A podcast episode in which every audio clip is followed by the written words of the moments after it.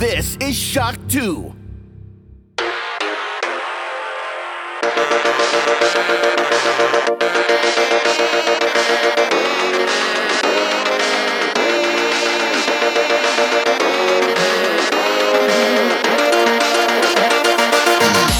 Welcome to the Shock 2 podcast, your program for video games, comic books, movies, and much more.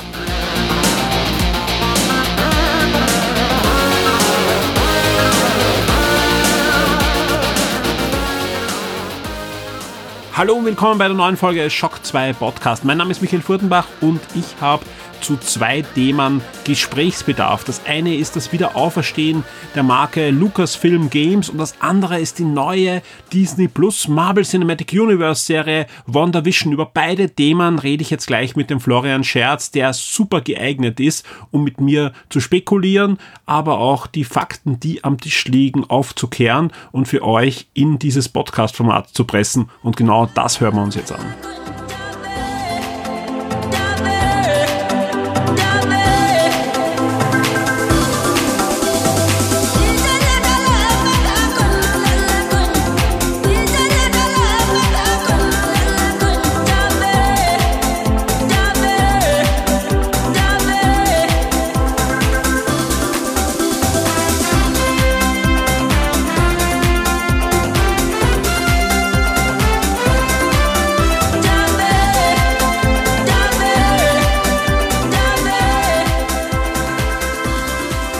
Ja, ganz große Freude. Auch dieses Jahr wieder mit dabei im Shock 2 Podcast, der Florian Scherz. Hallo. Hallo allerseits.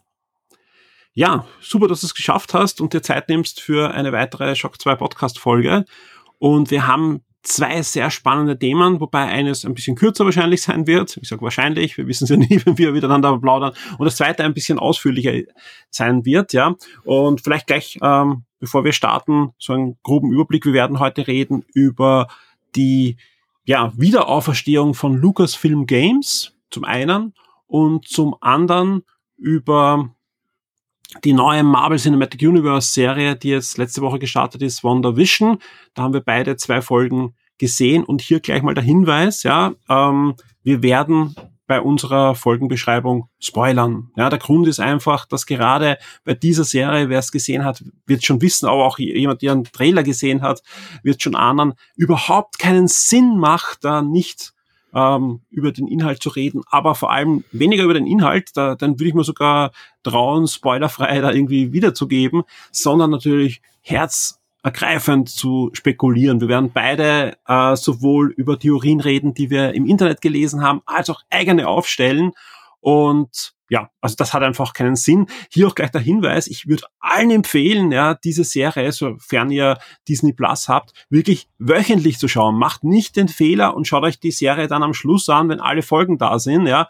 Das ist, wer, wer, es ist wirklich schlecht, ja, weil einfach das so eine, ja, äh, Art von Serie ist, wo man einfach nach jeder Folge eigentlich ins Shock 2 Forum gehen möchte und mit anderen diskutieren möchte über neue Theorien, wie es dann weitergeht. Und vor allem, es ist auch eine Serie, wo man durchaus auch drüber nachdenken sollte über jede Folge und sich seine eigenen Schlüsse ziehen sollte. Und deswegen schaut euch die Folge ruhig wöchentlich an. Das ist natürlich dann auch ein guter Anlass, dann diese Folge früher zu hören, falls ihr der Meinung seid, ihr wollt da nicht gespoilt werden. Jetzt geht's aber los mal mit Lucasfilm Games. Und ich lasse gleich in Florian reden. Ähm, der, der Punkt ist, wir werden auch ähm, dann natürlich hinweisen, wenn es dann an den Spoiler geht. Und aber jetzt mal zu Lucasfilm Games. Und da freue ich mich sehr, dass du mit mir drüber redest, denn wir haben ja schon einmal gepodcastet, sehr, sehr lang über die ganze Historie von Lucasfilm Games und auch von LucasArts und das endete dann mit der Schließung des Studios. Ja, das war ein echt trauriger Tag. Also ich kann mich erinnern, wie, wie LucasArts zugesperrt hat. Ich habe damals ja gesagt, äh, es ist für mich eher aus nostalgischen Gründen traurig, dass LucasArts weg ist, weil LucasArts war für mich damals schon nur noch ein, ein Schatten seiner selbst. Also die, die große Zeit der, von LucasArts sind natürlich so die, die 90er, also das ist die Zeit von Monkey Island, das ist die Zeit von Indiana Jones, Fate of Atlantis, äh, X-Wing kommt in der Zeit natürlich auch die ganzen äh, Konsolenspiele dann so bis Mitte 2000 ungefähr und dann haben sie ja irgendwie stark nachgelassen. Dann waren sie irgendwie gar nicht mehr so interessant. Dann haben sie auch so irgendwie selber aufgehört, wirklich Spiele zu machen. Äh, und als sie dann zugesperrt haben, habe ich mir gedacht, naja, eigentlich so richtig fehlen werden, wir sie, werden sie mir nicht, weil ich mir denke, was haben sie noch gemacht? Da waren gerade die zwei Lucas, äh, die zwei äh, Monkey Island Remakes äh, waren draußen und ich habe mir gedacht, cool, schön, dass sie die gemacht haben. Aber eben für das, für was sie stehen, für eines meiner, meiner absoluten Lieblingsstudios, wenn ich über meine gesamte Spielezeit zurückdenke, ist es halt einfach wirklich, wirklich traurig. Dann, das tut Ge mir weh. Genau, es gab ja noch einmal so eine, ein bisschen eine Aufbruchsstimmung mit der, der eigentlich der, der, damals schon ein bisschen Neugründung des Studios für Star Wars Force Unleashed. Da war ich sogar in San Francisco damals und habe eine Studiotour nochmal bekommen. Und da haben sie wirklich ja mit, mit viel Budget ein großes Team und wir machen wieder Indiana Jones Spiele und Star Wars Spiele. Und da war ja wirklich einiges auch an Technologie, wenn man sich erinnern kann. Ähm, da kam es kam ja, es kam ja, glaube ich, also das Indiana Jones Spiel ist so nie erschienen. Da gab es dann nur den, den V-Teil, der ja eigentlich heruntergekürzt war und ohne diese besondere Engine. Dann gab's Force Unleashed und dann gab's noch ein, ein, ein Spiel, das ist erschienen. Das war weder ein Star Wars Spiel noch ein Indiana Jones Spiel, wo es aber auch so um, um Verformung von der Welt ging mit dieser Technologie. Ja, das war ja damals, ich kann, das war ja noch unsere, unsere aktive Magazinzeit. Äh, das genau. kann ich mich erinnern, was da umgegangen ist, was, was die da plötzlich machen mit Physik-Engines, was die genau. da alles vorhaben. Äh, also und die, die waren, ja, waren ja wirklich, ja. Und diese Technologie, da haben sie wirklich zwölf Monate exklusiv diese Technologie gehabt und da waren sie wirklich vorneweg. Ja, also solche, solche Sachen hat man eigentlich in anderen Spielen in der Form gar nicht gesehen. Und alle haben gesagt, boah, Wahnsinn, Lucasfilm, die investieren da jetzt total viel in Technologie und ich weiß nicht mehr den Betrag, aber es war ein hoher Millionenbetrag. Äh, aber da wollen wir heute gar nicht so viel drüber reden, denn, ja. wie gesagt, da gibt es für alle Shock 2 Vips einen Spezialpodcast, wo wir wirklich aufrollen. Vom ersten Spiel bis hin zum bitteren Ende. Die komplette Historie, und wenn ich sage komplett, dann meine ich das, jedes einzelne Spiel wird da besprochen. Ähm, heute geht's um eine hoffentlich gute Nachricht, denn äh, Lucasfilm Games wurde neu gegründet, wahrscheinlich als, als, als Lizenzbüro im Großen und Ganzen. Was ich gelesen habe, äh, soll Marble Games da ein bisschen Pate gestanden haben. Das ist ja diese Abteilung, die Marvel vor einigen Jahren gegründet hat, die in Los Angeles angesiedelt ist, wo ein, ein Bill Roseman äh, der, der, der Chef ist, der von Marvel ja auch gekommen ist, mit dem ich auch das Interview gemacht habe vor eineinhalb Jahren schon, damals auf der E3, und die vorangetrieben haben, ja, wir sind Marvel und wir wollen das Medium so nutzen, dass wir mit unterschiedlichen Firmen zusammenarbeiten, um unterschiedliche Geschichten zu erzählen. Im Großen und Ganzen eigentlich das, was sie äh, eigentlich im Filmbereich in den 90ern gemacht haben, jetzt dann im, im, im Spielebereich, also nicht selbst ähm, zu entwickeln, aber halt die Lizenzen an unterschiedliche Firmen so zu vergeben, wie es passt. Ja, und herausgekommen ist ja zum Beispiel das Spiel, was sie mit Nintendo gemacht haben, also äh, genauso wie Spider-Man für, für die PlayStation und leider Gottes mit Square Enix das etwas verpatzte äh, Avengers-Spiel ja, und diverse Free-to-Play-Spiele und so weiter. Nicht. Genau. uh, und Star Wars soll ein bisschen in die Richtung gehen. Wir wissen ja, zehn Jahre lang hat Electronic Arts die Exklusivmarke bis 2023, aber dann wird das Ganze aufgebrochen und da gab es schon die erste Ankündigung, Florian. Ja, äh, also es gibt eigentlich gibt's ja zwei Ankündigungen, aber wenn wir jetzt mit Star Wars anfangen, äh, da wissen wir jetzt ein, zumindest ein zweites Studio, das daran arbeitet, nämlich äh, also das Publisher zumindest, das ist Ubisoft. Äh, die werden das mit den äh, The Crew und den Di äh, Division-Machern machen, also Ubisoft Massive ist das, und die werden ein Star Wars Open World Spiel machen.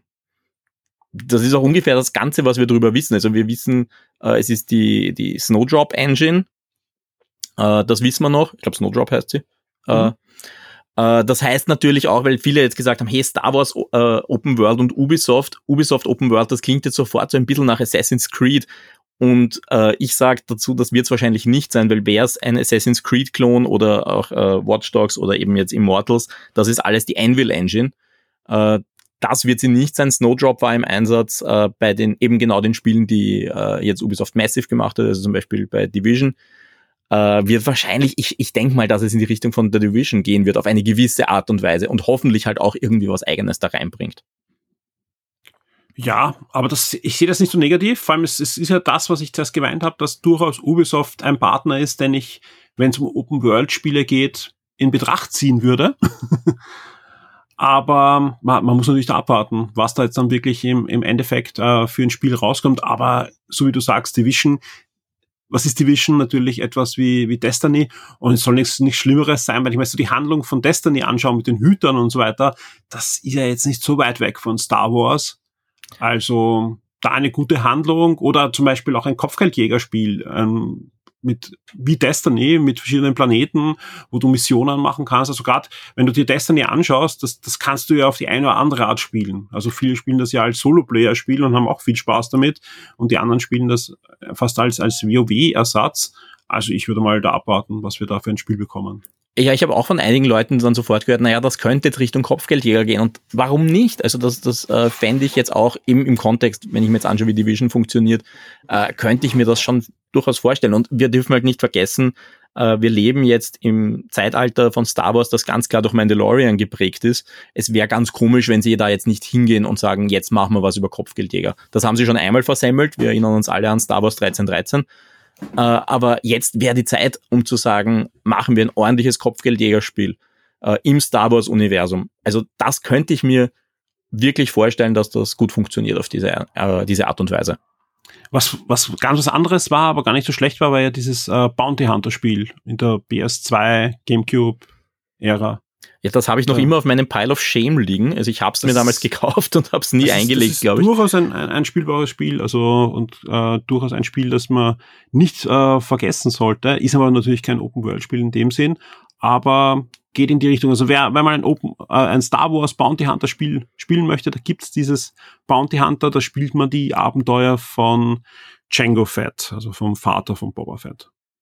Ja, der jetzt natürlich wieder in aller Munde ist, weil der Darsteller von Django Fett spielt ja in genau. Mandalorian Boba Fett. Was natürlich sehr passend ist aufgrund der Geschichte von Boba Fett.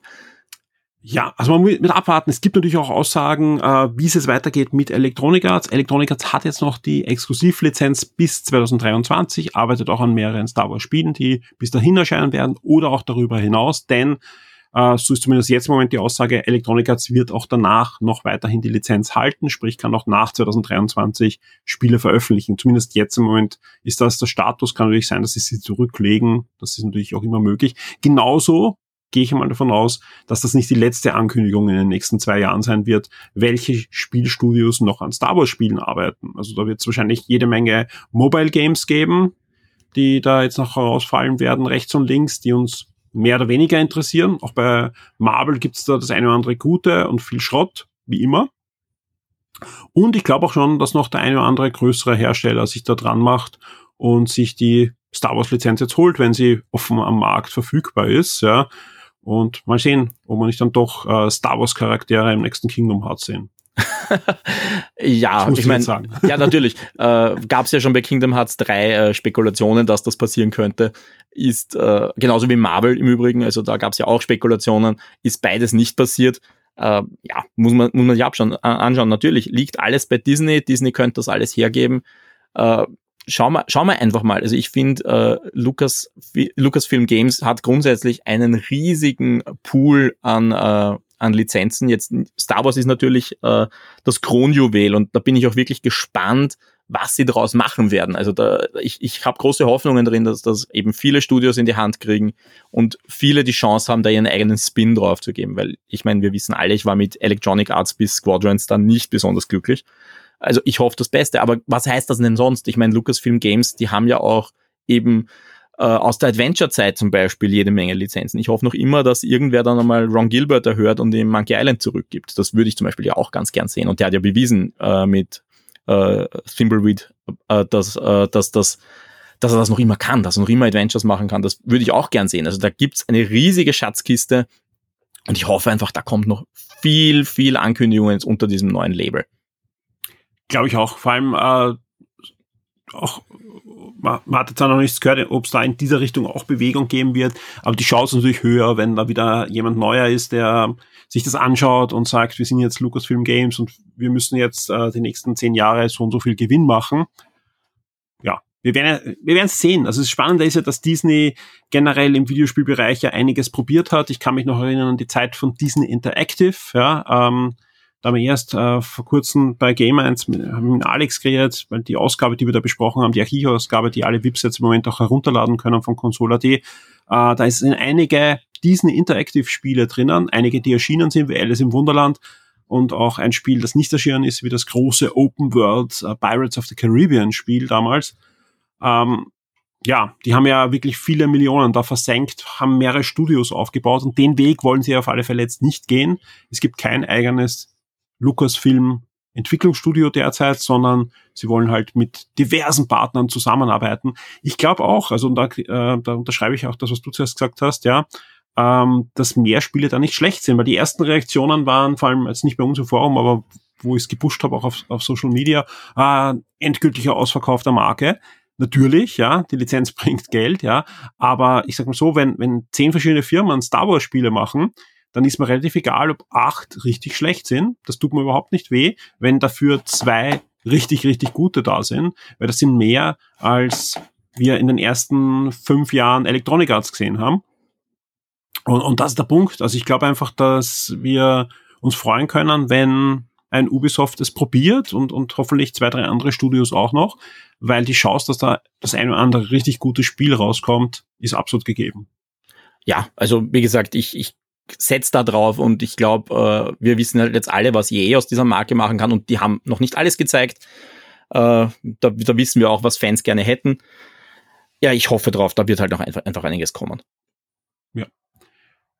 Die News, die natürlich vor Star Wars kam, ja, äh, wir haben das jetzt gar nicht äh, chronologisch gemacht, ähm, war für mich die wichtigere News, sage ich ganz ehrlich, ja, auf die ich mich sogar äh, mehr gefreut habe. Also wahrscheinlich objektiv wichtiger war natürlich Star Wars, ja, weil es natürlich auch hoffentlich um mehrere Spiele geht und mehrere Hersteller. Aber äh, auch bei euch, ja, die News, die deutlich mehr Klicks bekommen hat als, als Star Wars, war die Ankündigung vom Bethesda, dass ein neues Indiana Jones Spiel in Entwicklung ist. Und das war äh, ja schon was Schönes und die haben es auch geschafft, einen, zumindest einen Teaser-Trailer zu produzieren. Ja, ich meine, ist halt wirklich nur ein Teaser-Trailer, das ist nicht mehr. Äh, wo man gezeigt hat, wir haben die Indiana Jones Marke, das kam, glaube ich, so einen Tag oder auch nur ein paar Stunden, nachdem man gesagt hat, es gibt dieses äh, Lucasfilm Games Label jetzt. Mhm. Äh, na, es, um das jetzt kurz chronologisch einzuordnen, man hat dieses Video gebracht mit Lucasfilm Games und alle, aha, Star, äh, EA verliert Star Wars und dann kam Bethesda und zeigt, ha, wir haben Indiana Jones und alle, ah, deshalb haben, haben sie das gegründet. Äh, mittlerweile wissen wir halt, das ist nicht nur das. Äh, ja, was wissen wir drüber? Äh, es kommt eben ein neues Indiana Jones Spiel äh, mit einer eigenen Story, also es ist, hängt jetzt überhaupt nicht an dem äh, kommenden, vielleicht kommenden Film dran. Und gemacht wird's von Machine Games. Das sind die, die zuletzt Wolfenstein gemacht haben. Und Todd Howard, der der Chef von Bethesda ist und überall seine Finger drin hat, wird auch äh, Produzent sein. Freust dich drauf? Vorsichtig. Ich freue mich sehr vorsichtig drauf. Äh, ich meine, ich weiß natürlich, was ich am liebsten hätte. Ich weiß, dass ich das nicht kriege. Also ich kriege jetzt kein Fate of Atlantis 2.0 sozusagen. Äh, das werde ich nicht kriegen. Ich, ich hoffe halt drauf, äh, das wird sowas sein, so, so wie damals die, die Tomb Raider-Spiele, also diese Tomb Raiders-artigen Klone, die sie damals gemacht haben. Das könnte ich mir jetzt auch jetzt vorstellen, dass man sagt, so, wir machen jetzt ein Indiana Jones-Spiel, das orientiert sich ein bisschen an Uncharted, an Tomb Raider. Äh, das könnte ich mir jetzt ganz gut vorstellen, dass das kommt. Ich glaube halt nicht, auch wenn jetzt alle sagen, wow, das ist, sind die Wolfenstein-Macher, das wird halt, das wird kein Indie-Shooter. Das, das, das wird nicht passieren. Das, halte ich für sehr unrealistisch. Äh, ich glaube auch nicht, dass es in irgendeiner Richtung Richtung äh, Open World Rollenspiel geht, sondern ich, ich rechne so ein bisschen mit einem Tomb Raider-artigen Spiel für mich persönlich. Es gibt natürlich schon jede Menge Spekulation über den Inhalt, denn wenn so ein Teaser veröffentlicht wird, ja, dann geht man davon aus, dass das ja heutzutage nicht einfach so hingeschludert wird, sondern jedes Detail dort irgendeinen Sinn macht, ja. Jedes Buch, das da gezeigt wurde, also wer den Teaser noch nicht gesehen hat, schaut ihn euch an, aber man sieht so eine Kamerafahrt über den Schreibtisch von Indiana Jones, würde ich mal sagen, äh, wo man diverse Dinge liegen sieht. Flugtickets, Kalendereinträge, Bücher, Skizzen, einen Plan und so weiter. Und so sieht's aus, als würde es Indiana Jones diesmal äh, in die den, in, in den Vatikanstaat, also nach Rom führen. und anscheinend ist es das Jahr 1938. Gut, das ist, äh, war auch zu erwarten, dass man irgendwie einen ganz klassischen Indie macht zumindest und das ist nun mal Zweiter Weltkrieg oder knapp davor. Äh, dass man sich da nicht auf den alternden Indie draufsetzt, war für mich zu erwarten. Äh, ja, Vatikanstaat finde ich natürlich sehr spannend. Da gibt's äh, viele, viele Möglichkeiten, was da los sein könnte. Äh, ich glaube, die werden schon einen passenden äh, MacGuffin dafür finden, das für, für spannende Abenteuer. Genau, also es wird schon spekuliert, um welches, um welches äh, Artefakt es gehen könnte, von der Stimme Gottes und so weiter, wird schon äh, spekuliert. Aber da würde ich jetzt noch abwarten. Also wie gesagt, da, da gibt's wirklich einiges, wenn man sich da die, die Archive und die Museen ansieht, die Vatikanstaat hat. Also da glaube ich schon, dass da genug Stoff gibt für einen spannenden, eine spannende Geschichte. Sonst, ja, glaube ich auch, es wird halt schon so ein Action-Adventure werden aller, aller Uncharted. Das erwarte ich mir. Ja, das, es ist einfach das Logischste. Ich habe dann viel überlegt, was, was würde ich heute mit einem Indie machen, aber äh, das, das bietet sich einfach an. Das ist, das ist für mich äh, das Einzige, was irgendwie Sinn ergibt für diesen Charakter. Wobei man natürlich sagen muss, ja, niemand hat gesagt, dass Bethesda exklusiv die Rechte hat an Indiana Jones. Was ist, wenn nächste Woche angekündigt, wir machen mit einer anderen Firma ein Grafik-Adventure? Ja, natürlich. Gibt, also es gibt ja jetzt durchaus ein, zwei Kandidaten für Firmen, die moderne Grafik-Adventure machen. Und da rede ich jetzt nicht von Point-and-Click aller aller Lucasfilm, aber es gibt ja doch so einige narrative Firmen, die da äußerst erfolgreich in den letzten Jahren dieses Genre doch in ein neues Jahrtausend gebracht haben. Wäre natürlich schwer spannend. Äh, wobei, ich meine, ich denke, wenn du, wenn du wenn du Adventure sagst, denke ich natürlich sofort an Daedalic, die noch, die noch immer Point-and-Click können, äh, obwohl sie auch da weggegangen sind zuletzt. Äh, aber natürlich, ich könnte mir auch vorstellen, äh, wir sind jetzt natürlich bei, bei Bethesda, die, wo man auch sofort spekuliert hat, die gehören ja jetzt eigentlich zu Microsoft. Äh, aber es gibt natürlich, wir, wir haben jetzt, äh, wir haben jetzt einige Spiele gesehen, die sehr starken narrativen Fokus gesetzt haben, äh, die tolle Geschichten erzählt haben. Äh, und da gibt's unglaublich viele Studios, die spannende Sachen draus machen könnten. Auch ganz Spiele, mit denen man vielleicht nicht rechnen äh, würde, ja. Also ich denke nur an die Macher von Tell Me Why zum Beispiel. Also äh, die wären halt dann auch wieder, naja, wären nicht Microsoft exklusiv. Die haben zwar für Microsoft gearbeitet, aber wären, gehören nicht Microsoft. Also das könnte dann auch wieder für alle Plattformen kommen. Auch das, äh, auch weil ich das jetzt spekuliere, das weiß man natürlich nicht. Äh, ja. bei, auch nur weil Bethesda das jetzt ankündigt und Bethesda jetzt zu Microsoft gehört, ist natürlich nicht gesagt, dass das Spiel, also das Indiana Jones Spiel jetzt nur für Xbox und PC kommen wird. Ist überhaupt nicht gesagt. Genau, da wird ja fleißig diskutiert. Ja, ich, ich habe da auch mich sogar ein bisschen beteiligt, wobei ich nicht gesagt habe, dass äh, dass ich jetzt denke, dass es unbedingt äh, exklusiv sein sollte für die Xbox. Ich würde nur nicht unbedingt davon ausgehen, dass wir es auch auf der PlayStation sehen. Ja, also ich würde, äh, es gibt doch einige Punkte, wo ich sage, dass das spricht dafür, dass es ein exklusiver Titel wird. Ja, äh, weil, weil, weil viele gleich gesagt haben, ja, aber das ist Disney, Disney würde Microsoft nie die Lizenz geben oder Bethesda halt, äh, wenn wenn sie es nur für die Xbox bringen. Ähm, und das ist, auch wenn der Vertrag ist sicher schon vorher abgeschlossen worden und so weiter. Da gibt es zwei Sachen. Äh, ja, das ist Disney, aber wie gesagt, Disney hat Lucasfilm Games aufgebaut als ähm, ähnliche äh, Instanz wie Marvel Games und Marvel Games arbeitet sehr, sehr gut mit Sony zusammen, die eine deutlich wichtigere Marke als Indiana Jones gerade exklusiv für die PlayStation haben, nämlich äh, Spider-Man das ist wirklich, also vom, vom Umsatzvolumen gar nicht zu vergleichen. Ja, so.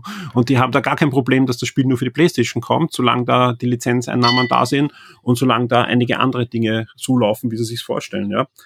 Ähm, aber ich gebe schon auch deren recht, die sagen, das ist eine, eine, so wichtige Marke und so ein großes Spiel, das wird sich Microsoft nicht entgehen lassen. Aber mal sehen. Ja, also kann natürlich sein, dass es später kommt für eine PlayStation und selbst wenn es am gleichen Tag kommt, ja, gibt es noch immer für Microsoft das Argument und das ist natürlich ein, ein Argument, das, das, das lasse ich gelten und das stimmt natürlich, indem ich sage, okay, ihr könnt es auf der PlayStation kaufen, da kostet es euch 60 Euro oder 80 ähm, oder ihr habt eh einen Game Pass, da ist es am Day One drinnen. Ja, ich meine, davon muss man halt ausgehen. Also eigentlich müsste es ein Day One Game Pass Spiel sein. Äh, ja, bis dahin, bis dahin auf alle Fälle. Also ja. das ist, die Frage ist nur, wie der Game Pass dann schon ausschaut, ja.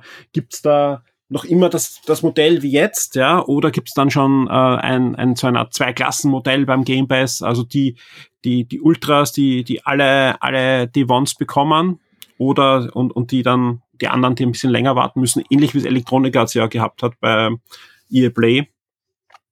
Also ich bin, ich bin dann noch ein bisschen skeptisch, ob das Preismodell des Game Pass, äh, gerade wenn das ein, ein Vollpreisspiel wird, das, das, wir haben ja noch keine Informationen. Kann ja durchaus sein, dass sie Indiana Jones auf drei Teile veröffentlichen. Ja, Weil ich, ja. ich, glaube noch immer, dass Microsoft so dringend äh, dann laufend Content braucht, dass, dass wir vielleicht ähnliche Modelle sehen wie bei Netflix, ja, wo ja eigentlich auch oftmals eine Staffel als zwei Staffeln verkauft wird, so wie jetzt bei Labeur, wo eine Staffel abgedreht ist, aber sie zeigen uns halt nur die halbe und dann kommt irgendwann der zweite Teil. Also gerade bei so einem Adventure, auch wenn es ein Action-Adventure ist, würde es mich jetzt auch nicht stören, wenn wir im Jänner, August und Dezember jeweils ein Drittel des Spiels bekommen. Es kommt halt auch darauf an, wie die, wie die Story dann geschrieben ist. Genau. Wenn, das, wenn das so eine klassische Indiana Jones Weltreise ist und der geht von Punkt A nach Punkt B und reist quasi einmal quer um die Welt, dann bietet es sich ja fast an zu sagen, hey, und da kann man schneiden und dann sagt nächste Episode geht's da weiter. Genau, mit dem richtigen Cliffhanger und, und allem drum und dran. Das muss natürlich storytechnisch äh, schon von Anfang an so behirnt sein. Also ich will jetzt keinen Cut haben und, und alle denken, okay, äh, ist jetzt, ist jetzt meine Xbox abgestürzt oder meine Playstation, sondern es soll, es soll wirklich äh, einfach auch von Anfang an mit dem äh, Behirn sein, dass ich, dass ich das auf so eine Art und Weise ausrolle. Ja, also wie gesagt, das ist, das ist halt extrem schwierig. Wir, wir haben nicht viel, mit dem wir gerade, äh, von dem wir gerade irgendwas raten können. Wir wissen nicht einmal, wann es kommt. Äh, ich kann mir halt vorstellen, dass es so ein bisschen vielleicht eins von den zwei Spielen, die jetzt angekündigt sind, das erste Spiel ist, das rauskommt, weil äh, 2023 ist halt noch ein bisschen weit weg für, für Ubisoft. Äh, also weil die müssen ja warten, bis der E-Deal vorbei ist. Äh, Bethesda könnte früher, andererseits, sie haben halt jetzt nur diesen Teaser. Mal schauen, mal schauen. Äh, wer weiß, wie weit die wirklich intern sind, ob die, es gibt, wir haben ja schon Teaser gesehen zu einem Zeitpunkt, wo sie dann sagen, und jetzt suchen wir erstmal Designer. Auf alle Fälle, ja. Ja, dann würde ich sagen, wir schließen das Thema ab, das eher ein bisschen länger war als erwartet. Ja, aber es war fast zu erwarten, wenn wir zwei über Lucasfilm Games reden. Äh, und kommen äh, zum, zum zweiten, zum Hauptthema ähm, und schauen, wohin uns das führt. Wie gesagt, äh, es geht jetzt dann gleich um die ersten zwei Folgen von WandaVision.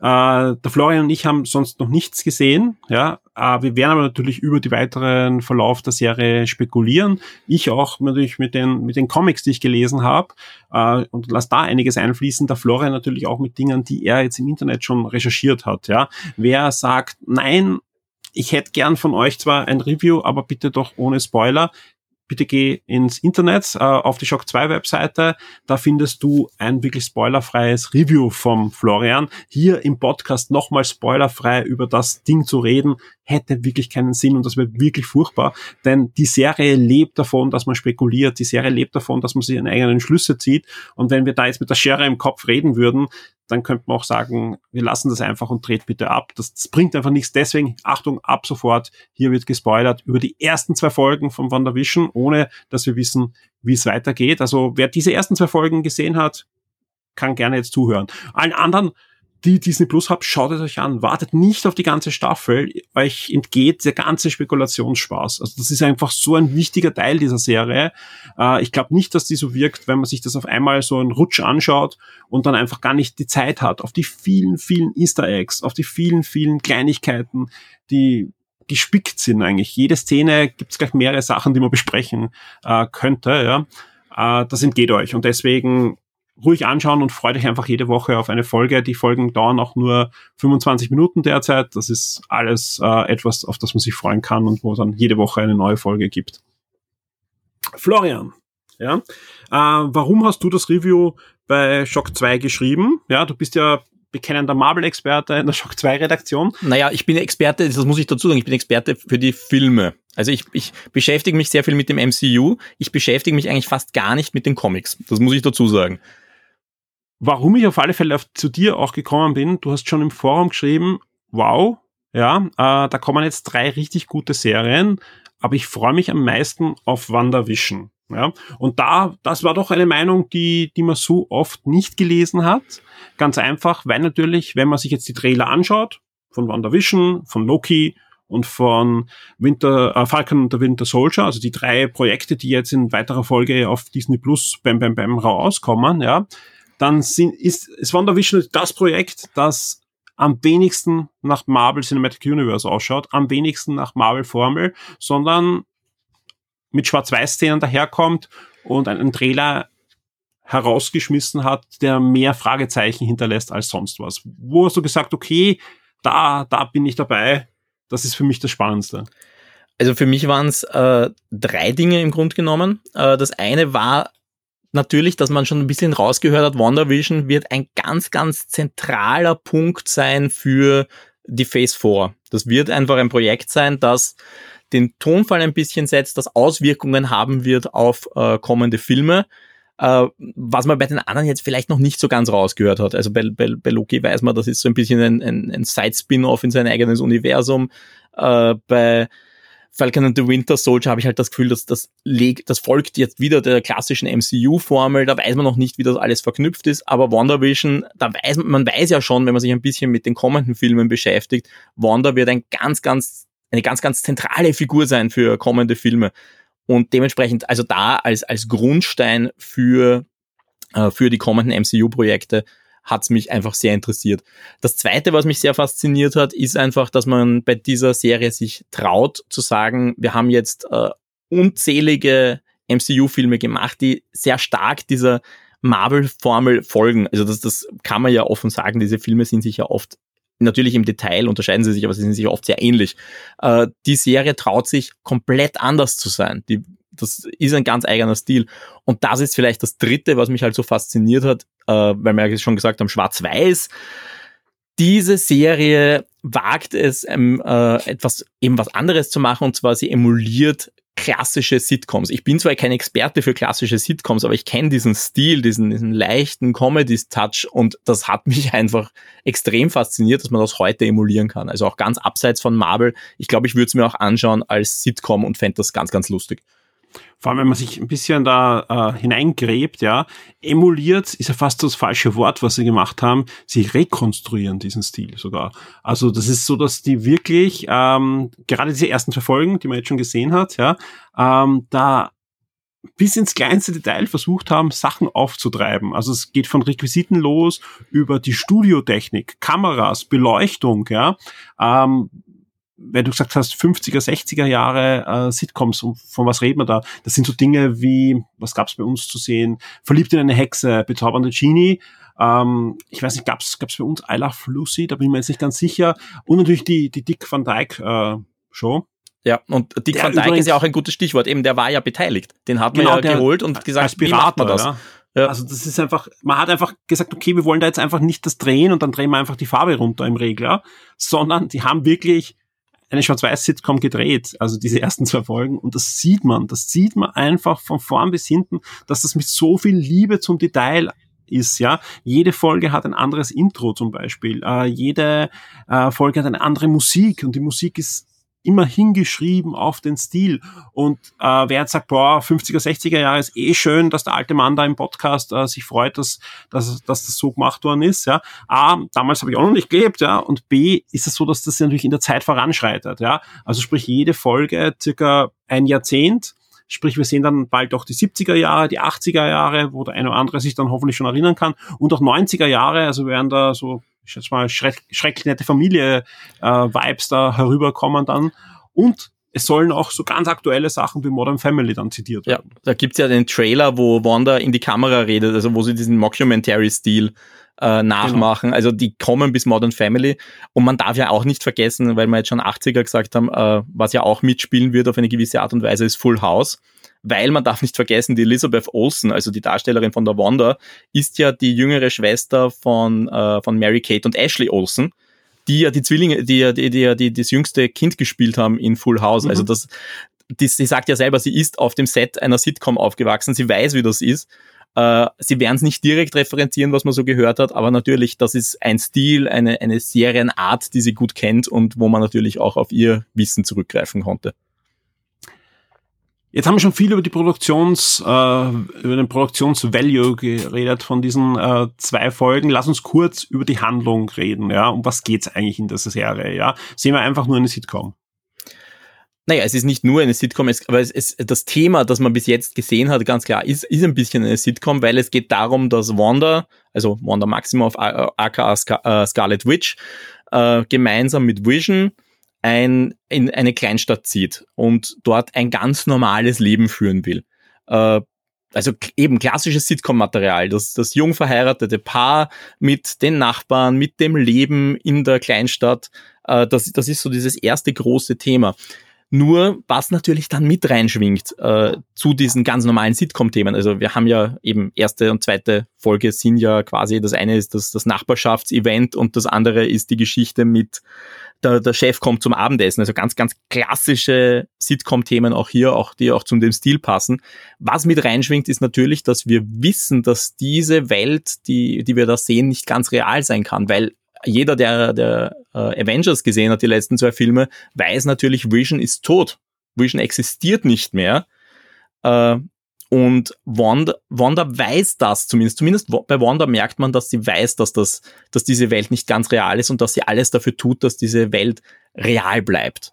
Äh, bei ihm bin ich mir nicht ganz sicher, wie viel er weiß. Er, er ist, ich glaube, er merkt, dass etwas nicht ganz stimmt, aber ich glaube, er, er weiß noch nicht ganz, dass er eigentlich nicht mehr existiert. Genau, also man weiß ja noch nicht, was das für eine Welt ist. Ist die nur im Kopf von ihr? Ist sie real existierend? Im Trailer sieht man so eine Kuppel, ja. Ähm, könnte auch sein, dass es irgendwer anderer erstellt hat und sie eingesperrt hat in diese Welt, ja.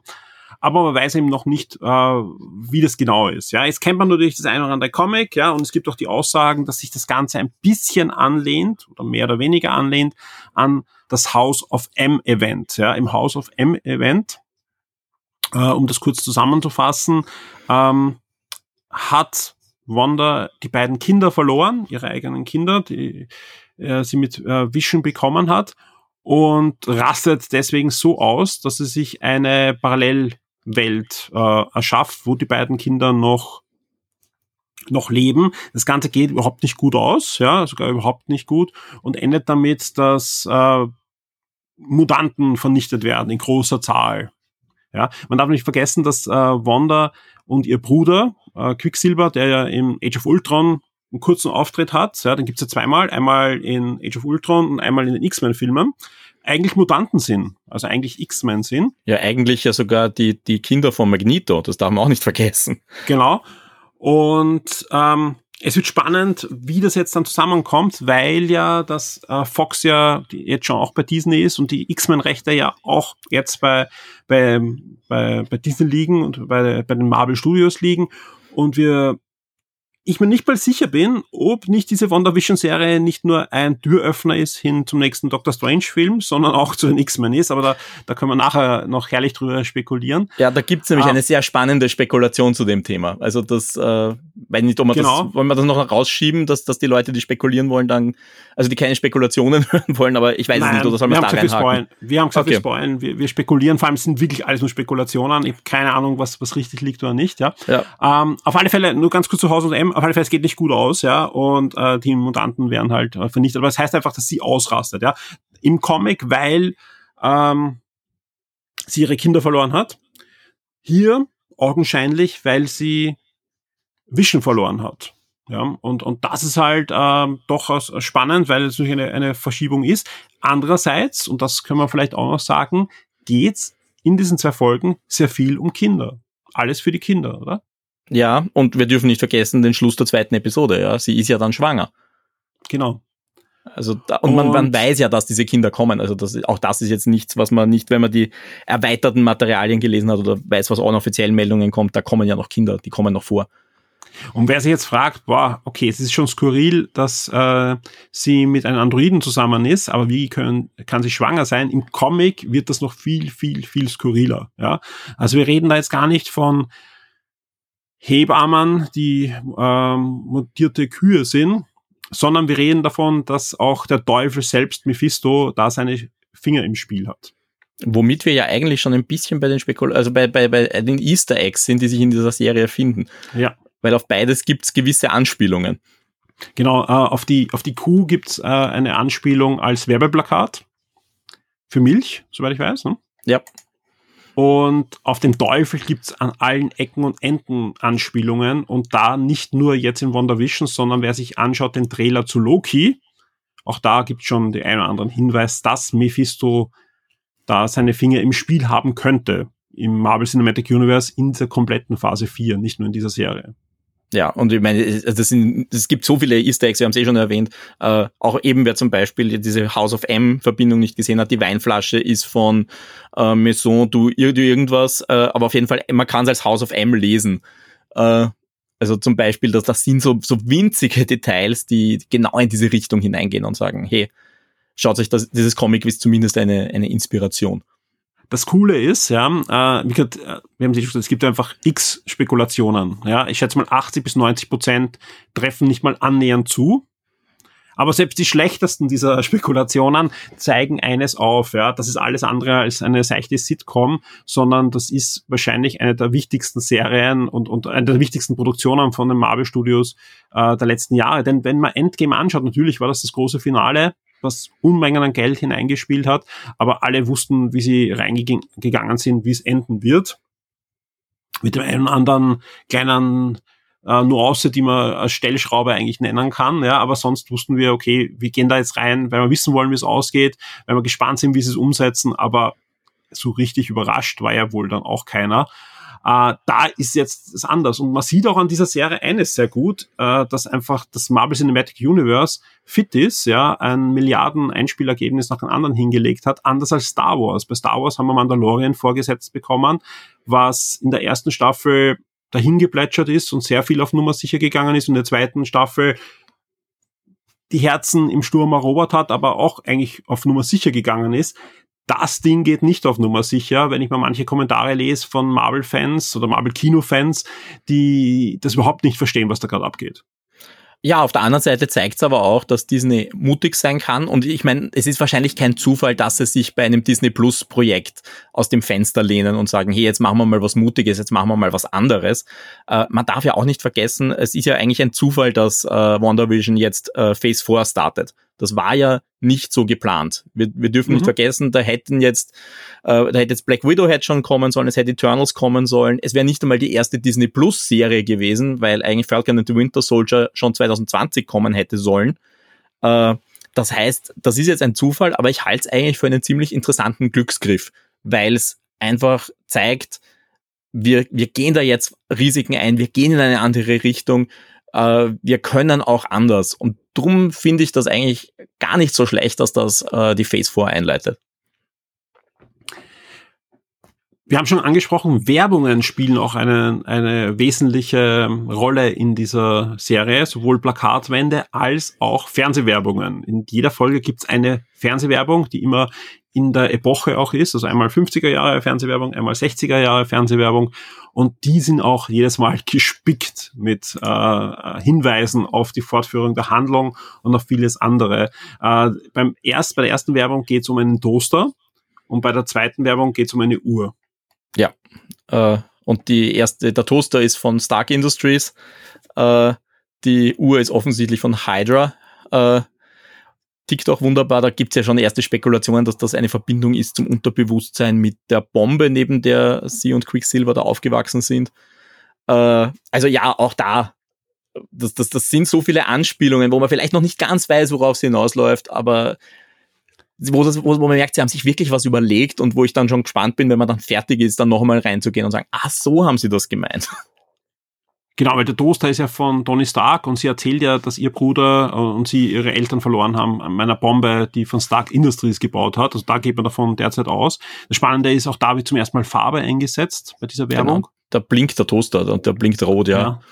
Also man, man geht mit Farbe bis jetzt, also bis Ende der zweiten Folge, sehr, sehr nur außenvoll. Also es gibt drei, drei Punkte, wo es Farbe gibt. Ja. ja. Ähm, das zweite ist äh, die Uhr eines Trucker. Also, und man weiß mhm. ja, dass, dass sie von, von diesen Hydra-Baron aufgezogen wurden eigentlich und eben er Versuche an ihren ähm, ausgeführt hat, die dann zu ihren Kräften eigentlich geführt haben mit dem Mindstone, glaube ich. Ne? Kann ähm, sein, ja, ja. Das, das, das, das ist eben das Spannende. Ähm, was, was ich an der Uhr spannend finde, ja, die hat mich zum ersten Mal äh, dann nachdenken lassen, ob das nicht eine Verbindung zu den X-Men ist. Weil, weil ähm, ich habe jetzt erst erzählt, es ist, House of M mündet darin, dass viele Mutanten ja vernichtet werden. Also mhm. dass eigentlich die, die Mutanten sehr dezimiert werden. Vielleicht dreht äh, Marvel Studios das einfach um und sagt, okay, ähm, die Vorfälle in WandaVision führen dazu, dass sie parallele Universen aufmacht, sowohl mhm. also für, für Doctor Strange und äh, ähm, na, Man, Multiverse of Madness, Multiverse of Madness. Ja, was, was, wir, was wir sehen werden. Aber auch für Spider-Man, das darf man auch nicht vergessen. Spider-Man wird ja auch mit dem Multiversum spielen, was man so hört. Genau, ja. Ähm, aber dass sie auch äh, eben so eine Art Impuls aussendet, ja, äh, weil sie hat natürlich vorher schon die Kräfte gehabt, aber durch die Energie des Mindstone äh, hat, hat ihr Bruder und sie dann halt diese Mutantenkräfte, sage ich mal jetzt, ja, entfesselt. Was ist, wenn sie einfach explodiert, Halbert, ja? Und damit auch die Mutanten so unabsichtlich erschafft und plötzlich im Marvel Cinematic Universe in den nächsten Jahren dann plötzlich die Mutanten so aufploppen. Ist natürlich eine Lösung. Die Frage ist halt, wie macht man das dann mit den alteingesessenen Mutanten, die halt einfach dazugehören. Aber ja, muss man sich im Endeffekt anschauen. Äh, ich, ich tendiere ja eher zu der Theorie, dass die X-Men über ein Paralleluniversum reingespielt werden. Die Fox X-Men oder, oder andere? Naja, das, das, führt jetzt genau zu dieser interessanten Theorie, die ich vorher schon gesagt habe. Äh, ist natürlich blanke Spekulation, ich sage es dazu. Es gibt ja ein paar Indizen, dass in dieser Serie Quicksilver auftritt. Unter anderem gab es einen äh, Casting-Dialog für die, für die Kinder von Wanda und Vision, wo sie konkret von einem Onkel gesprochen haben. Wo dann die Leute gesagt haben, ah, okay, dann kommt Quicksilver wieder zurück. Das war eh irgendwie ein bisschen komisch. Jetzt gibt's aber weitere Spekulationen. Äh, das klassische Leute fotografieren das Set und machen das ziemlich unscharf, beziehungsweise auch Casting-Informationen, dass sie nicht Aaron Taylor Johnson gecastet haben, sondern dass sie Evan Peters zurückholen. Und Evan Peters ist natürlich Quicksilver, aber bei den X-Men. Also könnten sie da irgendwie plötzlich eine Verbindung schlagen, die da jetzt irgendwie hineinhaut. Oder es ist natürlich eine komplett an den Haaren herbeigezogene Theorie. Äh, aber ich halte in WandaVision einfach alles für möglich mittlerweile. Natürlich, Evan Peters könnte den rechten ähm, SWAT-Agenten von links spielen, ja.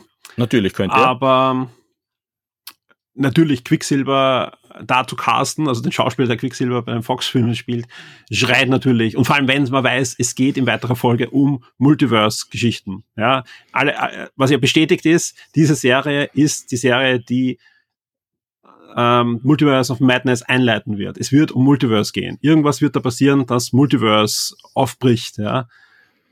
Ja. Also ja. da einen neuen Quicksilver einzuführen, spricht natürlich für dich, ja, dass sie da die Fox X-Men irgendwie versuchen, ein bisschen reinzuholen. Ja, ich, ich denke noch immer, dass, dass dass das auch eine Möglichkeit ist und vielleicht kommt die auch, aber dass die, die neuen X-Men, die X-Men das vielleicht dann doch eine Origin Story bekommen und einfach dann erst geboren werden. Also einfach, dass sie dann sagen, okay, das sind Teenager, die dann in die Schule gehen und, und dass das eher so eine Jugendserie wird. Gerade wenn man weiß, die, die X-Men sind ja auch immer dann beliebt auch gewesen, wenn es große Geschichten erzählt und, und es hat immer einen großen weiblichen äh, Anteil an Lesern gehabt bei den X-Men. Waren in den 90er Jahren die wichtigste die wichtigste äh, Marvel-Serie. Die hat mehr verkauft als, als Spider-Man und, und Avengers zusammen, ähm, weil sie einfach Geschichten erzählt hat, ja, und äh, sowohl männliche als auch weibliche Leser dadurch erreicht hat, auf unterschiedliche Art und Weise, mit unterschiedlichen Serien. Da kann man ja gefühlt 10, 15 X-Men-Serien zur Hochzeit von den X-Men. Und ging dann nachher ein bisschen bergab, ja, hat aber natürlich auch den Grund, dass sich Marvel mehr auf die Avengers konzentriert hat und gesehen hat, okay, Fox gibt uns nicht die Rechte zurück, also lassen wir die auch im Comic ein bisschen hinunter, ja. Hat sich jetzt in den letzten ja, fünf, sechs Jahren gedreht mit neuen Autoren, neuen Zeichnern, die X-Men kommen und kommen zurück. Stark, sehr stark zurück sogar, sowohl von den Verkaufszahlen als auch von den Geschichten, die da erzählt werden.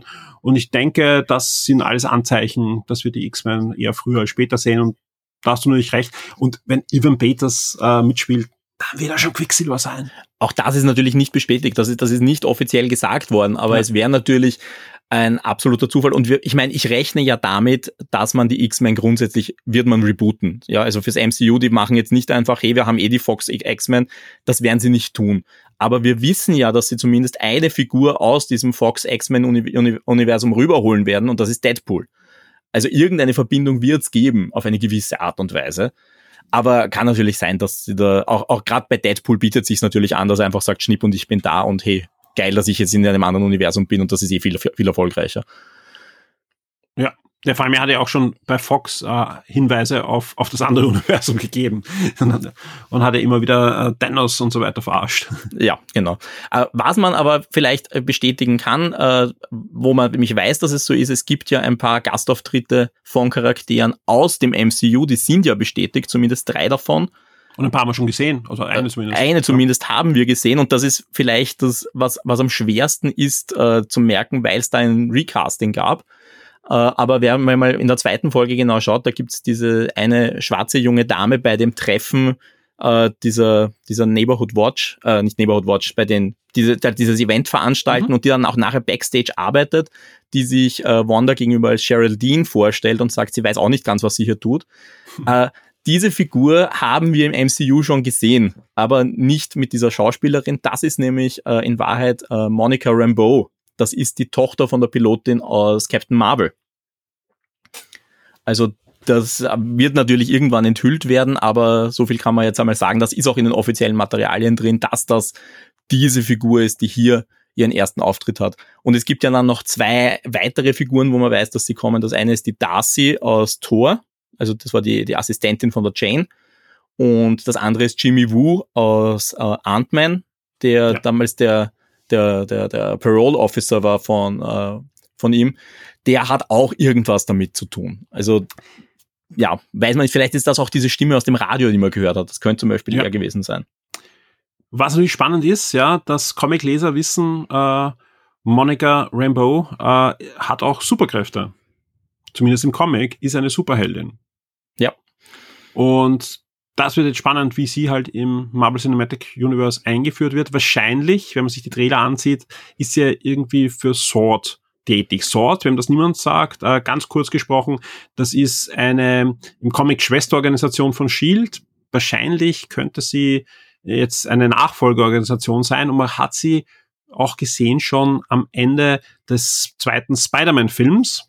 Das ist nämlich diese riesen Weltraumstation, wo Nick Fury da mit, mit Aliens gemeinsam, mit den Skrulls gemeinsam äh, ja, etwas aufbaut. Das, wo Nick Fury halt wirklich genau. war, während er, äh, während, während er ersetzt worden ist.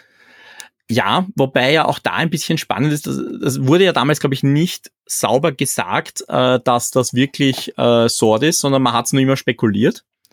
Und das Spannende ist, äh, man hat, äh, SWORD ist ja auch wieder ein Akronym und steht ja, glaube ich, irgendwas für Sentinel Worlds, Sentinel Worlds mhm. Observation mhm. irgendwas.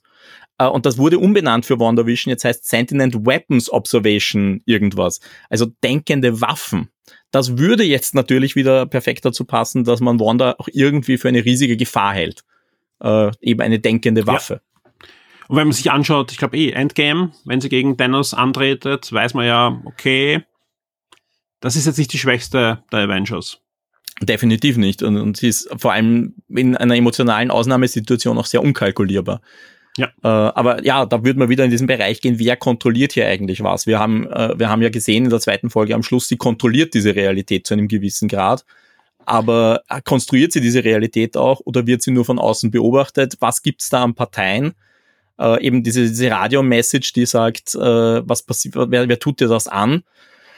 Äh, da kann man bis jetzt nur spekulieren und das, glaube ich, wird noch sehr, sehr spannend, wo das hingeht und das wird diesen Sitcom-Stil irgendwann komplett ablegen. Davon bin ich ziemlich überzeugt.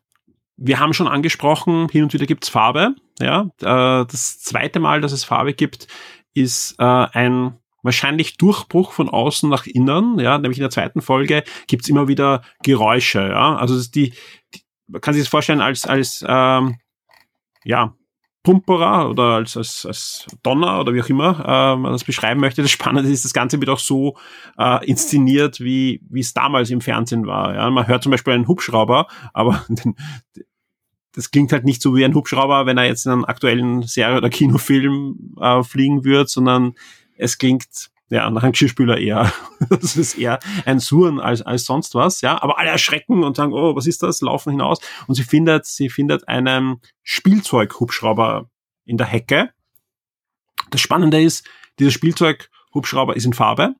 trägt die Ironman-Farben, also rot-gelb, und hat auch die Zahl 57 oben und das Sword-Logo. Ja, auch da wird ja spekuliert, dass das mit der Monica Rambeau zu tun haben könnte, eben aufgrund der Tatsache, dass ihre Mutter eine Pilotin war. Also auch das ist so eine und, Möglichkeit, dass sie da so irgendwie reingekommen ist.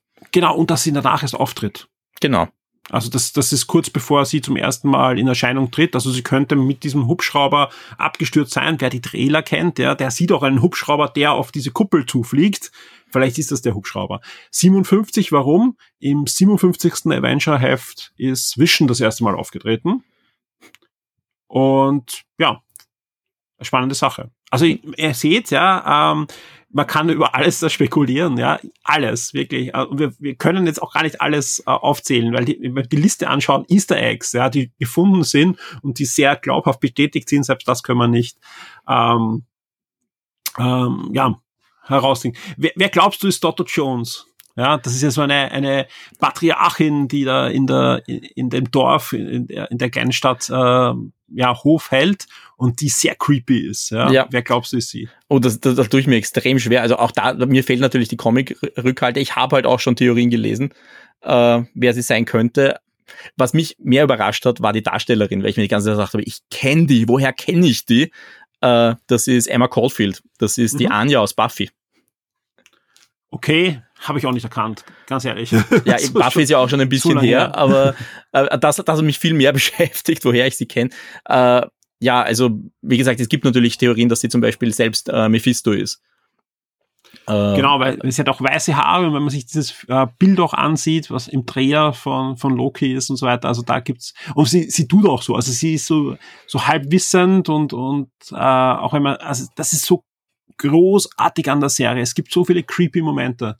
Ja, also die, die feiere ich total ab, dass da ähm, oftmals humorvolle Momente, die einfach in dieser Leichtigkeit, in dieser Beschwingtheit fast dieser 50er Jahre ist, ja, auch in der ersten Folge jetzt Abendessen, ja. Ist großartig, großartig ist gespielt. Es, also, es ist so zwischen, zwischen Leichtigkeit und Beschwingtheit und albtraumhaft. Und ja. dann kippt es einfach. Das, es gibt diese Kippmomente, wo einfach plötzlich alles kippt und man merkt, hoppla, ja. irgendwie, irgendwas stimmt nicht. Ja. ja. Also es ist unbedingt ansehen. Also ja. es, schaut euch das an, wenn ihr mit dem Marvel Cinematic Universe anfangen könnt. Es ist eine großartige Serie, die einfach auch zeigt, wow, ja, ich bin echt gespannt, was da noch auf uns zukommt. Sowohl in der Serie als auch dann in den weiteren Folgen der Projekten, die da äh, jetzt auch kommen werden ja, es, es lädt auch einfach ein. Also man muss sich da wirklich, wenn man sich ein bisschen mit den Spekulationen beschäftigt, die Comic-Fans drehen ja wirklich fast durch, äh, was da referenziert wird. Und da muss ich halt dann wieder als Nicht-Comic-Kenner nachschauen. Es gibt ja auch die Theorie, dass die Agnes, die Nachbarin, zum Beispiel eine äh, äh, Agatha Hawkins ist, also eine Hexe, die mhm. auch massiv mit Wanda zu tun hat eigentlich in den Comics. Genau, die eigentlich ihre Mentorin ist, ja, aber dann zu einer großen Gegenspielerin auch wird. Was natürlich spannend wäre, weil sie eigentlich so, so locker leicht und klassisch Sitcom eingeführt wird und noch keine dunkle Seite gezeigt hat, wenn es nach mir geht, oder vom, vom Gefühl her. Also das wäre so ein klassischer MCU, wir drehen da jetzt mal kurz um und, und kippen in eine andere Richtung.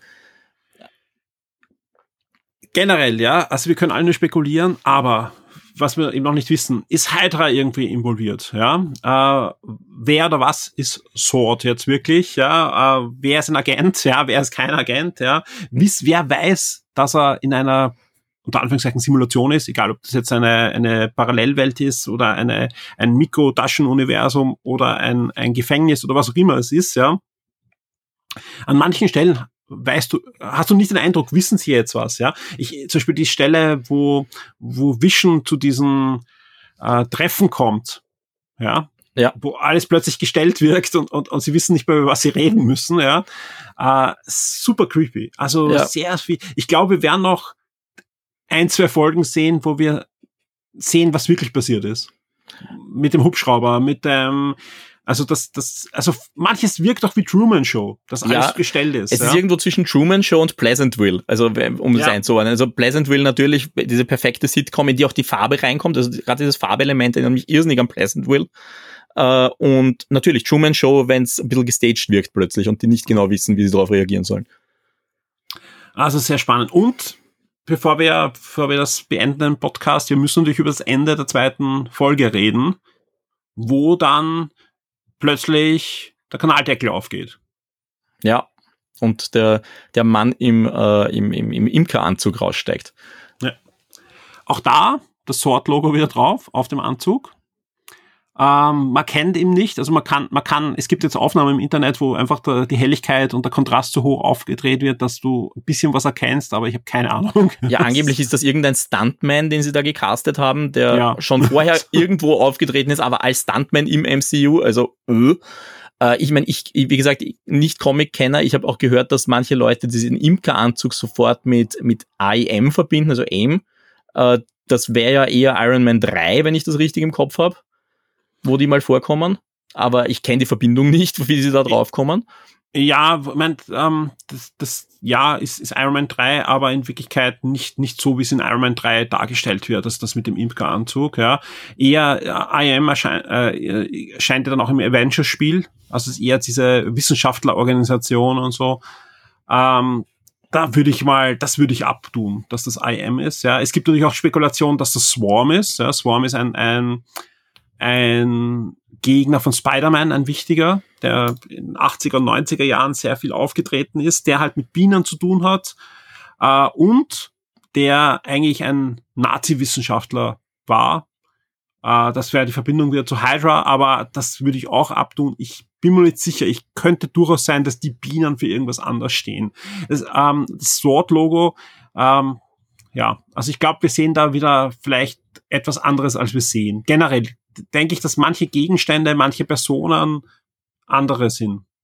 Ja, also, wie gesagt, das haben wir ja auch schon am Anfang gesagt. Das MCU ist gut darin, eine Vorlage zu nehmen und äh, Elemente zu nehmen und dann zu sagen, wir machen was ganz anderes draus. Da, das ist auch das Schöne, weil man, glaube ich, egal ob man jetzt mit Comic-Vorwissen oder ohne Comic-Vorwissen reingeht, man wird ja. doch immer wieder mal dann überrascht. Und das ist auch schön so. Also niemand will, glaube ich, dass man irgendwie eins zu eins einen Comic verfilmt.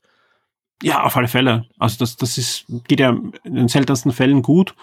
Und das Schöne ist ja am Marvel Cinematic Universe, dass es auch überraschen kann. Und das, das ist ja das Beste an dieser Serie, sie überrascht. Ja, es ja. ist einfach.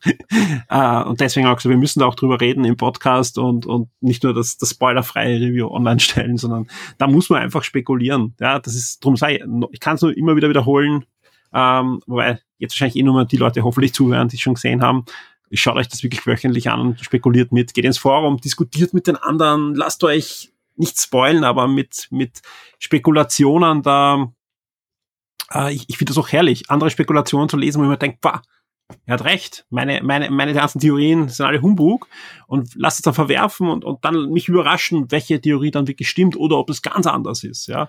Manche mögen das auch wieder gar nicht, auch die hören wahrscheinlich jetzt nicht zu. Ähm, ja, ja. Ich finde, das gehört einfach dazu. Und vor allem das, Spa dazu. das Spannende ist ja jetzt, wir nehmen das jetzt, also das können wir ja sagen, wir nehmen das am Mittwoch auf. Äh, ja. Das heißt, am Freitag kommt eine neue Episode und wahrscheinlich ist, weil nicht, sind, sind dann 20 Prozent, 30 Prozent, 50 Prozent, alles von dem, was wir jetzt spekuliert haben, eh schon wieder hinfällig, weil es ist wieder in eine ganz andere Richtung drehen. Also wer weiß das schon. Darum wird der Podcast auch möglichst schnell erscheinen. genau, damit wir wenigstens noch kurzzeitig aktuell sind. Nein, der, der sollte heute noch erscheinen am Mittwoch. Ja, ich bin gespannt, ich glaube du auch, ja. Äh, eine abschließende Frage noch, äh, die jetzt gar nicht so viel zu, zu der Serie zu tun hat. Auf, du freust dich wahrscheinlich als nächstes am meisten auf Loki, oder? Definitiv. Also Loki ist die Serie, die jetzt für mich auf Platz zwei ist jetzt von, ja. von der Serie. Einfach, weil ich da auch nicht weiß, was ich genau erwarte und ich, ich mag Loki als Figur.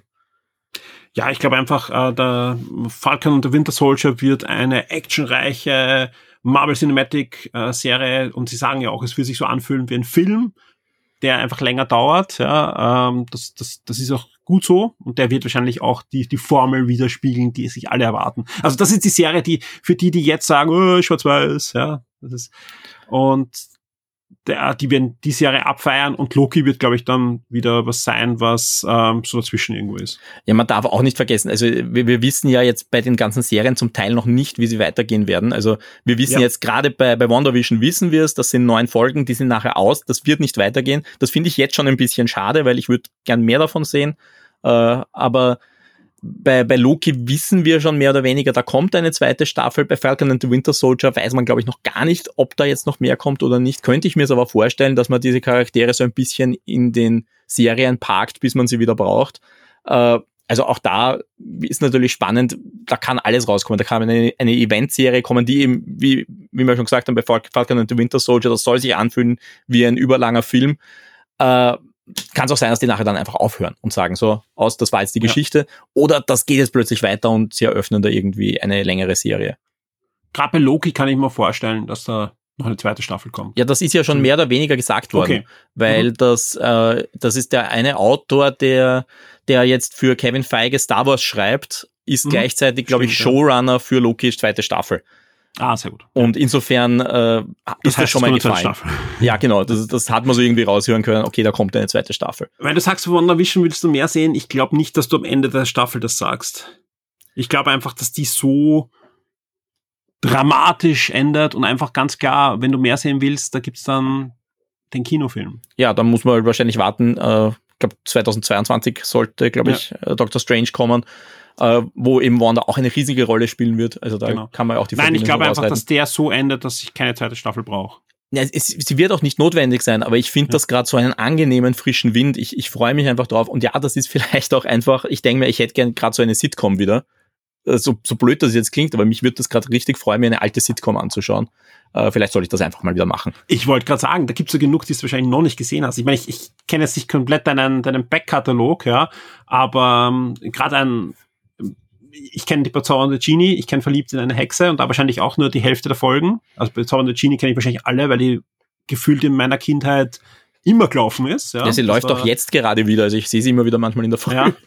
Ja. Ähm, aber da gibt es so viele Sitcoms, die ich, die ich vom Namen höchstens kenne und irgendwann gestriffen habe, aber gerade die, die Dick Van Dyke Show, hast du da viele Folgen gesehen? Eigentlich kaum zwei. was, kaum was. Also ja. ich, ich weiß auch gar nicht, ob es die bei uns gab. Also das bin ich mir einfach nicht sicher. Ja, aber, aber gerade, also wenn du da reinschaust, da kannst du dich verlieren wahrscheinlich die nächsten fünf Jahre und brauchst kein Marvel Cinematic Universe. Ja. Nein, äh, äh, das stimmt schon. Aber wobei ich, ich mag einfach diese Kombination. Es ist einfach ja, dieses, dieses Sitcom-Vibe und dieses, dieses, dazu dieses Mystery. Also für mich geht das einfach total auf und das ist auch das, was ich erhofft habe. Und ich bin halt jetzt wirklich gespannt, wo es hingeht, weil man hat ja schon rausgehört, das wird sich ändern, das wird in eine äh, das wird wesentlich mehr in die Richtung gehen, die man sich vielleicht von Marvel erwartet. Es wird auch so sein, dass die Folgen länger werden, weil man dieses mhm. Sitcom-Format dann irgendwann hinter sich lässt. Äh, aber so oder so, wir wissen zumindest, es gibt nur neun Folgen und dann ist es aus. Ich hoffe einfach, dass wir am Schluss nicht komplett enttäuscht sind, aber ich kann es mir nicht vorstellen. Also, wie gesagt, weil äh, man kann sich ja circa ausrechnen, welche Wege sie gehen. Aber selbst das Schlechteste ist noch immer gut. Also es ist echt äh, so, dass sie da einiges an Fundament gelegt haben in diesen ersten zwei Folgen. Ja, definitiv. Wer es noch nicht getan hat, geht ins Forum, diskutiert mit uns über diese Serie. Wenn es um die Serie geht, gar nicht jetzt in dem Podcast-Topic, äh, da natürlich auch gern, aber sonst gibt's natürlich zu WandaVision ein Topic, da wird fleißig diskutiert, aber umso mehr Meinungen da hereinkommen, umso spannender ist es natürlich. Und auch wenn ihr sagt, ihr seid überhaupt nicht unserer Meinung, ja, dann gerne. Also wie gesagt, ich bin mir sicher, die Serie ist nicht bei jedem die Lieblingsserie, wenn er am Ende des Jahres schaut, die, die Marvel Cinematic Universe Folgen, äh, Serien, die da rauskamen. Aber ist auf alle Fälle sehenswert. Ist sehenswert und äh, Hut ab vor Disney, die, die sowas ähm, da auf Disney Plus zeigen und sie einfach den Mut haben, da mit viel Budget, weil das Ding hat wirklich auch jede Menge gekostet, ja, äh, etwas zu produzieren, das jetzt nicht einfach nur die augenscheinliche Hochglanz, wir lassen alles explodieren Serie ist. Aber da wird noch einiges kommen. Wenn man weiß, also wirklich vom Budget her, da, da, da steht der große Marvel Cinematic Universe Kinoproduktion nicht viel nach. Ja, und trotz, äh, obwohl sie eben ganz anders arbeiten und vielleicht gerade ja. weil sie so anders arbeiten. Also es schaut einfach wirklich so schön aus wie damals. Das Einzige, was mir fehlt, lustigerweise, ist der Film Grain. Der fehlt mir. Also warum sie den nicht noch draufgerechnet haben. Aber gut. Wobei, wobei, wenn du dir die erste Folge anschaust und die zweite, da ist die Körnung anders mir ist, mir, ich, ich bin von meinem Fernseher gestanden und habe gedacht, okay, ich sehe gar nicht so viel Körnung, aber vielleicht war das irgendwie bei mir ein Kompressionsproblem, dass sie die Körnung irgendwie verloren vielleicht, hat. Vielleicht, vielleicht hast du irgendeinen Filter oder so eingeschalten, der da dann rausrechnet. Ja, müsste ich mal nachschauen, ich, ja. Weil, weil oft gibt es ja diese, gerade in den neuen Fernsehern kannst du total viel, aber äh, ich habe nämlich Standbilder sogar angeschaut und du merkst zwischen erster und zweiter Folge diese 50er, 60er Jahre Ding. Okay, und, dann muss ich nochmal nachschauen. Also die zweite Folge hat eine, eine ja. viel feinere Körnung. Okay, ich, ich war nämlich sehr überrascht. Ich habe mir gedacht, das schaut für mich fast digital künstlich aus. Aber wie gesagt, vielleicht ist da irgendwo ein Filter drin. Äh, müsste ich mal bei meinem Fernseher nachschauen. Also, also ich habe das schon gesehen, dass sie da ein komplett anderes Bild haben. Sie haben andere Beleuchtung, aber sie haben auch ähm, ein, eine anderes, ja, eine andere Ästhetik von, von der Körnung und so. Okay, na, muss ich nochmal nachschauen. Das schaue ich, das schaue ich mir dann nochmal im Detail an. Ja.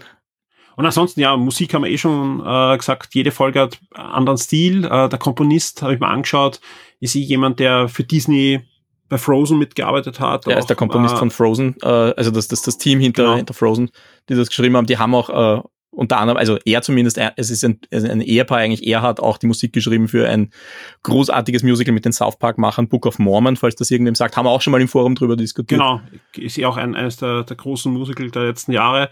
Uh, Ant-Man and the Wasp hat er den Soundtrack schon geschrieben, also da ist ja. einiges uh, an, an, an Credits, ja, also die haben da jetzt nicht irgendwem genommen, der das nachkomponieren soll, sondern da ist jemand dabei, der wirklich viele, viele Jahre Erfahrung hat mit unterschiedlichsten Genres. Ja, und, glaub, und lustigerweise wieder in der Tradition, sie nehmen Disney-Komponisten, um äh, die Songs für fürs MCU zu schreiben. Das finde ich immer sehr lustig. Weil eben auch, wir, wir haben ja letztens in der Diskussionsrunde im Forum haben wir ja über Captain America geredet. Ja. Äh, da zum Beispiel, das sind auch, ist auch, ist auch jemand, das ist Alan Menken. Das ist nicht, das ist auch nicht irgendwer, der das schreibt. Äh, Absolut. Ja. Und, da, und, da, und das, das sieht man ja auch warum. Ja, weil einfach, wenn du hast eine Serie hast, wo neun Folgen wahrscheinlich sieben, acht verschiedene Stile braucht, ja, dann brauche ich natürlich jemanden, der schon einmal ein Musical gemacht hat, der aber gleichzeitig äh, auch schon Actionfilm vertont hat und vieles andere und der einfach weiß, okay, da treffe ich den Ton. Ja, und wo sie, die kennen sie halt, das ist alles Disney-Familie, das darf man nicht vergessen. Ja. Da kommen natürlich die Synergien zum Tragen, dass die sagen, hey, mit denen haben wir schon gearbeitet, mit denen können wir arbeiten. Absolut. Florian, vielen, vielen Dank. Gerne.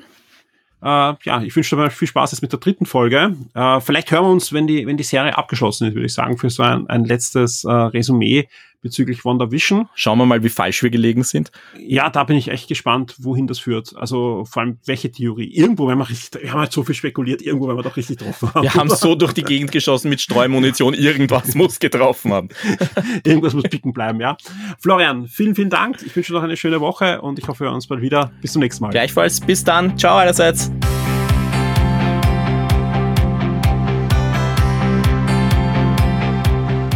Werde jetzt VIP und unterstütze Shock 2 mit einem Betrag ab 4 Dollar auf Patreon. Du sorgst damit dafür, dass wir das Shock 2 Webangebot und die Community weiter betreiben und ausbauen können und sicherst dir exklusive Podcasts und vieles mehr.